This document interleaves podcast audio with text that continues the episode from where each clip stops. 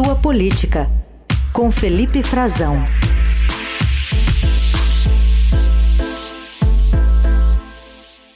De olho nos principais assuntos de Brasília, um deles que a gente trouxe mais cedo, agora vai ter com mais detalhes. Oi, Frazão, bom dia. Oi, Heisen, bom dia para você, bom dia para os nossos ouvintes. Vamos começar então com essa notícia que você traz hoje no Estadão, de que o Exército decidiu antecipar para o dia 30 agora, dois dias antes da posse do presidente eleito, a posse do novo comandante do, do Exército.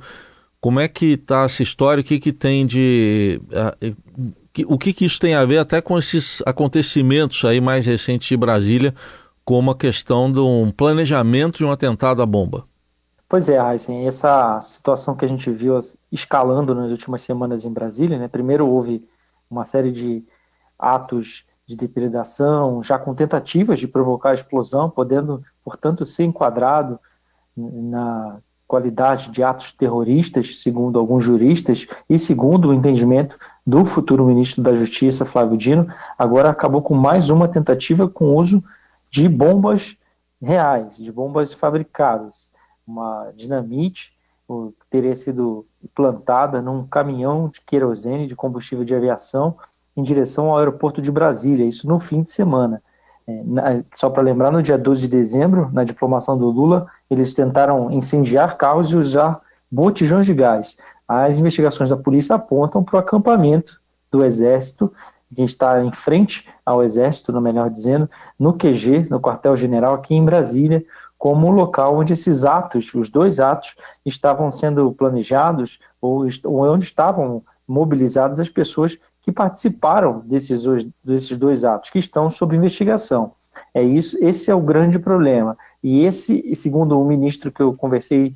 nos últimos dias do governo, essa é a grande treta, Heisen. Esse é o grande problema, esse é o grande pro, quesito a se definir agora do governo com as Forças Armadas. É o que fazer com aquele acampamento que se instalou na frente do QG do Exército, com a anuência, de acordo dos chefes militares atuais, que foram comandados, indicados, né, comandantes, pelo presidente Jair Bolsonaro. E eles tinham ah, o aval, desde que não houvesse nenhum tipo de excesso, nenhum, nenhuma restrição a direitos. Eles, claro, não concordam com a tentativa de provocar explosão e depredação, mas não tomaram nenhuma atitude, e essa foi a ordem do atual comandante do Exército, Marco Antônio Freire Gomes, para que aquele acampamento se desmobilizasse, mesmo diante da, dos atos violentos, da participação dessas pessoas que estavam lá acampadas já no dia 12 de dezembro, e agora, no fim de semana, com a participação de um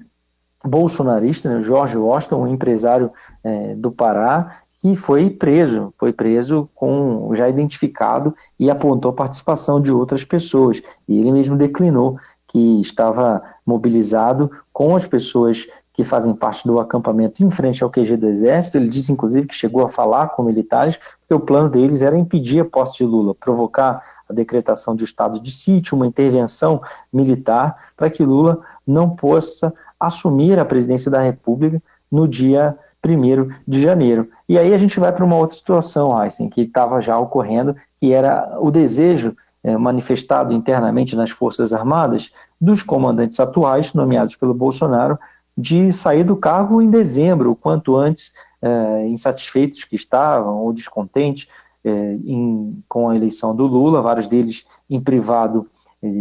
eles compartilham dessa visão política, mas acabaram sendo demovidos né, por uma intervenção do futuro ministro da Defesa, José Múcio, e outros oficiais eh, das Forças Armadas que já vinham dizendo que isso seria visto como um ato de subordinação ao presidente Lula, um ato político hostil a Lula, e que eles pediam então para que a transição nas Forças Armadas ocorresse da forma mais tradicional possível, que é após a posse ocorrem as trocas de comando, geralmente em janeiro, no máximo até fevereiro sobretudo porque estão passando o cargo não para adversários políticos, mas para colegas de farda. Eles estavam caminhando para isso, mas teve uma reunião ontem aqui em Brasília com o futuro ministro da Defesa, o atual ministro da Defesa. Esse cenário pesou, é claro, e eles eh, comunicaram depois eh, a, trans, a, a, transferência de data, né, a antecipação dessa saída, e eu confirmei com o futuro comandante, o, o general Júlio César de Arruda, que a data da posse do Exército ficará no dia 30, o que permitirá, portanto, que o futuro comandante já indicado por Lula esteja é, como o comandante interino, ele é o oficial mais antigo do Exército e será uma espécie de comandante interino por dois dias para ter a posse de Lula, sob seu comando as forças é, terrestres, né, o comando militar do Planalto, o comando geral do Exército Brasileiro. E a expectativa do entorno do Lula, dos ministros, que ontem já estavam, aliás, ao longo do fim de semana, né, o ministro Flávio Dino disse que aquele acampamento virou uma incubadora de terroristas. Ontem, o ministro da Secretaria de Relações Institucionais, futuro ministro Alexandre Padilha, disse que virou uma incubadora de atos violentos que atentam contra a democracia brasileira, que aquele acampamento eh, seja desmobilizado. Aliás, como nós informamos que era também já, Heisen, o desejo do Lula. A primeira ordem dele, ele compartilhou isso antes mesmo desses atos, ele já vinha dizendo isso a parlamentares com quem ele conversava no hotel aqui em Brasília, que o desejo dele, que a orientação dele aos comandantes era a seguinte: vamos retirar aquelas pessoas de lá, é uma ilegalidade o que eles estão pedindo, atenta contra o Estado Democrático de Direito, estão pedindo um golpe de Estado e isso não tem respaldo constitucional, tampouco legal. A liberdade de manifestação, no entendimento dele, teria essa restrição clara no que prevê a legislação. E Lula queria já ah, retirar aquelas pessoas de lá. Esses atos foram se escalando e agora a situação posta é essa. Também haverá a transição ah, na Força Aérea Brasileira, essa sim marcada para 2 de janeiro, não mudou, Heisen, e a transição na Marinha pode ser que seja antecipada também a tendência é que seja antecipada ainda para essa semana, mas não há acampamento na frente de unidades da Marinha e do Exército, como há, melhor dizendo, da Aeronáutica, como há, sim, na, nas unidades militares, nas organizações militares do Exército pelo país. A Marinha, inicialmente, o comandante tinha dito, o comandante Almir Garnier, que faria sua transição, na transferência do cargo para o futuro comandante em 5 de janeiro, mas deve ocorrer também nesta semana, Heisen. Bom, vamos aguardar então uma informação eh, trazida aqui em primeira mão pelo Felipe Frazão, está lá no portal do Estadão, antecipação então da, da posse do novo comandante do Exército para o próximo dia 30. Bom, vamos falar aqui sobre uma negociação envolvendo compra de caças Brasil e Colômbia. Deu, deu ruim, o Frazão? É ruim para o Brasil, né? O nosso querido colega Roberto Godoy, que trata disso com maestria como ninguém na imprensa brasileira, é, trouxe essa notícia no Estadão, né,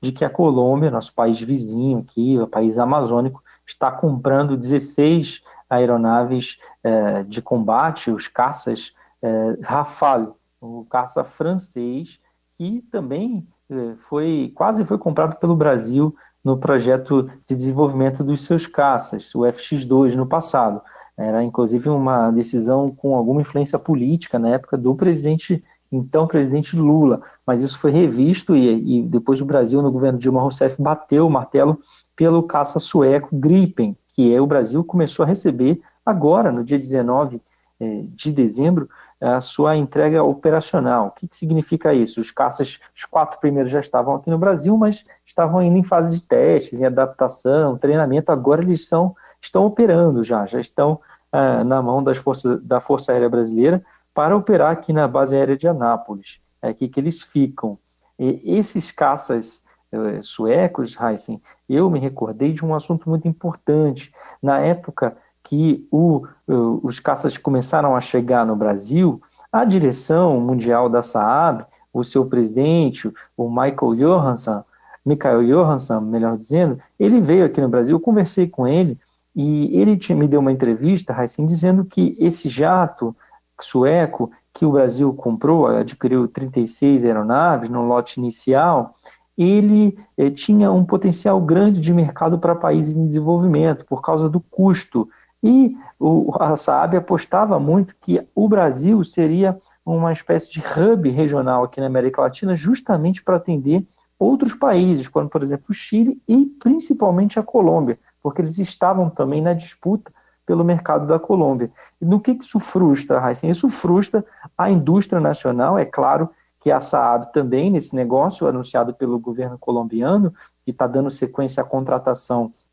inicialmente com a, a, francesa, né, a fabricante francesa do caça Rafale, e isso é, é um revés, não só para a Saab, como um revés político para o governo brasileiro, com quem a Saab tinha essa parceria para tentar convencer o governo colombiano a comprar o caça sueco, de fabricação sueca, que poderia ter as suas unidades é, fornecidas à Força Aérea Colombiana aqui no Brasil, fabricadas é, pela uma parceria da Embraer com a Saab em Gavião Peixoto, na fábrica que está montando né, as aeronaves brasileiras também, o, o, o caça Gripen brasileiro, adaptado para o Brasil, que pudesse também fazer adaptações, e isso, claro, traria um ganho é, para a Saab, que teria um hub aqui regional na América Latina, para atender Colômbia e eventualmente outros países, e para a defesa nacional, para a indústria de defesa nacional também, já que esse projeto brasileiro envolve é, algumas fabricantes nacionais de equipamentos de defesa, algumas adaptações, ou seja, a, a opção colombiana pelo caça francês, ela também tem um revés uh, político e comercial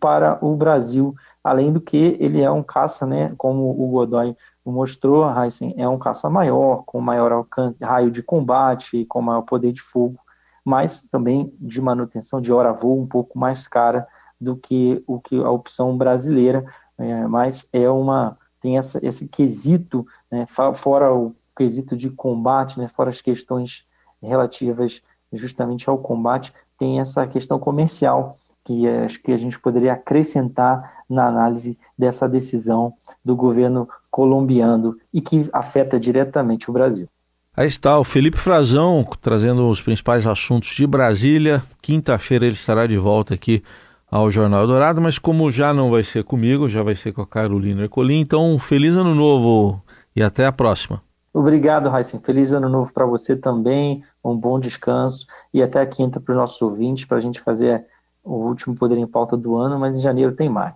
Valeu. Última, sua política, coluna. Poder em Pauta a gente já volta ano que vem, já fizemos o último. Tchau, tchau, um abraço. Tchau.